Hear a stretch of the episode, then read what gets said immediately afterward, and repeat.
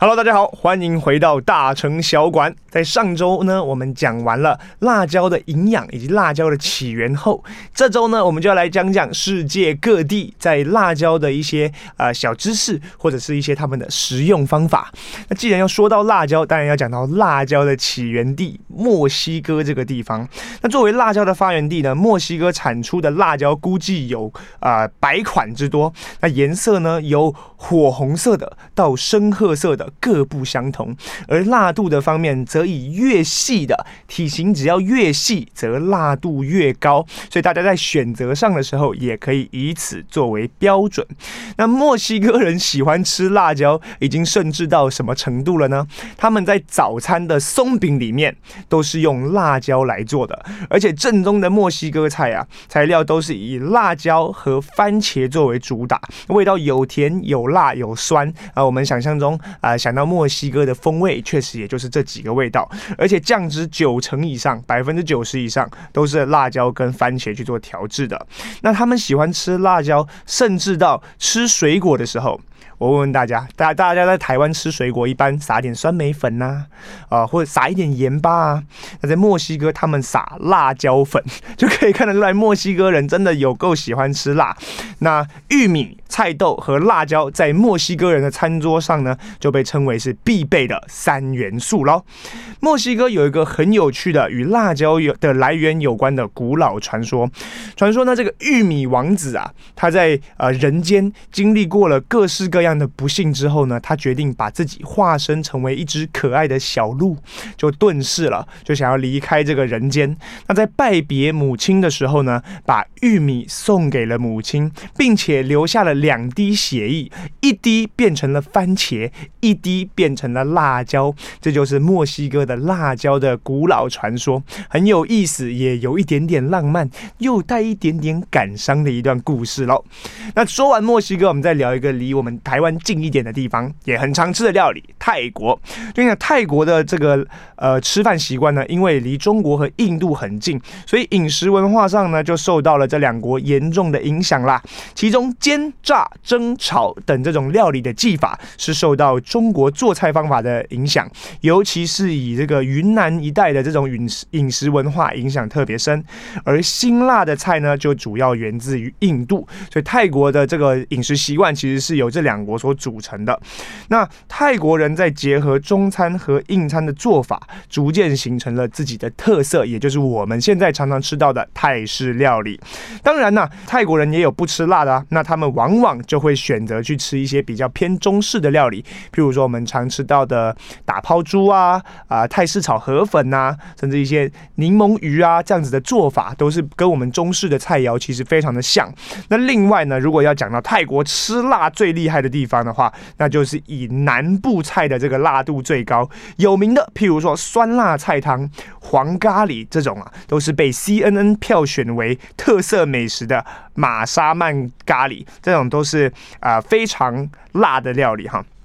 那最后呢，我们还再来呢，我们还要讲到的就是也一样，离我们台湾非常有特色的乌里欧巴欧尼存在的这个韩国。韩国在吃辣方面呢，呃，也可以说是他们饮食的标志之一。他们做菜的时候会使用辣椒酱、辣椒油、辣椒粉来调理他们的食物之外，做出的这种啊韩式炒年糕啊、韩式凉面啊，甚至非常有特色的泡菜，都是少不了辣椒的。那朝鲜半岛或者说我们韩国的辣椒。椒呢，最早其实是从日本传入的。那在一本著作中就有详细考证了，辣椒是在这个万历韩战，在韩国被叫做呃仁臣的倭乱期间，从日本传到了韩国。当时啊，日本带着这样的辣椒呢，来到韩国，并不是来吃的，其实是来促进血液循环，防止冻伤，甚至啊，把它变成辣椒水啊、辣椒烟雾弹去做投放，对敌人、对韩军释放了这种化学。生化武器，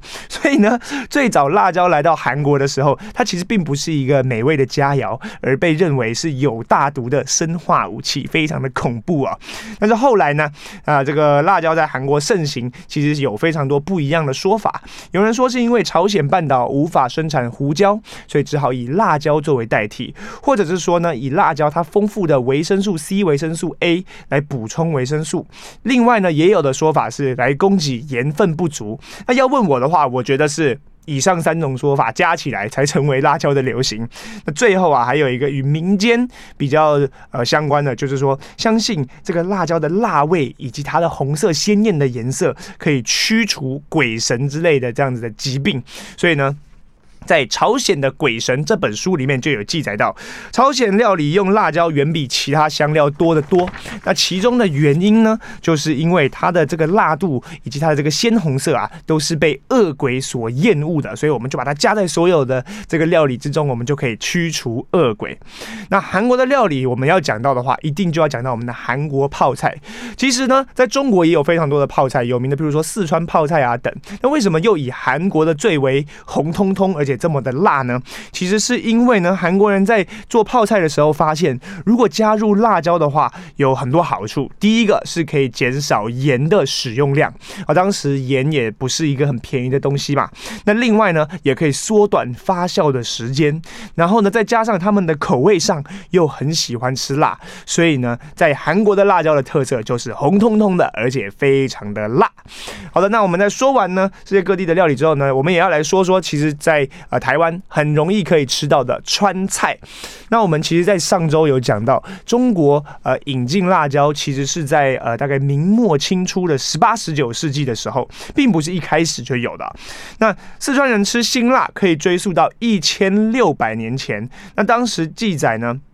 是因为四川盆地它本身呢、气候潮湿，冬天刺骨的湿冷能穿透每一层衣服，夏天的时候啊太阳又被层层的这种雾气所遮蔽，所以这里非常的闷热，让人一定要去吃一些辛辣的东西来去帮身体去做一些调节。那在辣椒传到四川之前呢，大家吃的其实都是以姜啊或花椒这样子的，也是属于辛辣的食物来达到这样子的功能。那当然辣椒传入以后就变成四川人的最爱啦。那在十八、十九世纪的时候呢，四川各地的地方志就开始出现番椒、海椒或是辣子这样子的一些词汇，我们就可以知道啊啊，原来辣椒大概就是从那个时候开始出现在四川，或是以传过来的。那另外呢，叫徐新余这样的一位呃这个作家呢，在光绪年间写的一本叫做《蜀游文见录》，就是他去游蜀地、游四川，他把他的见闻都写下来，其中就有写到：为川人食椒，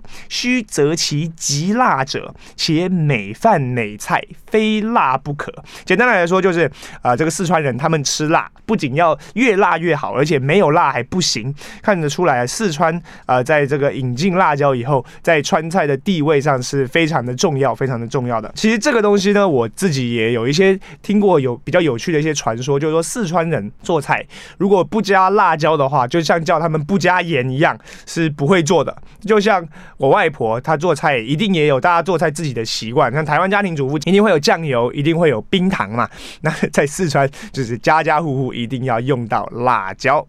那花椒呢，在这个中国的料理中曾占据领导的地位，因为当时辣椒还没传入嘛，可能在百分之七十八。八十以上的料理都加入花椒，但是在到清末的时候，我们再来看这个所有的中菜菜谱，花椒的这个使用率大概只有在百分之二十左右的菜谱才有花椒，看得出来它的地位啊被辣椒大幅的取代了。那最后呢，这个花椒呢，其实被呃使用率被大量的缩小以后呢，被挤压到只剩在这个四川这个地方，呃，还是依然的特别爱做使用，所以川菜的天下。毒麻的地位啊，也是因此才形成的。川菜呢，以成都以及重庆这两个地方作为代表，所用的调味料有所谓的三椒以及三香之称。所谓的三椒就是花椒、胡椒、辣椒；三香呢，就是我们的葱、姜、蒜。所以这个在四川的川菜里面是非常重要的。那另外呢，这样我们常吃到的川菜就有吧，宫保鸡丁啊、麻婆豆腐啊、回锅肉、水煮牛、水煮。鱼、鱼香肉丝、红油抄手，那样听这些名字听起来都是非常的辣的。但其实，在川菜的菜系中，也有很多不是辣的料理，其实也是非常值得钻研。所以，我们去川菜馆，或者说我们今天想到晚上要去吃川菜的时候，其实不吃辣的人也不用担心啊，在川菜的菜系里面也有很多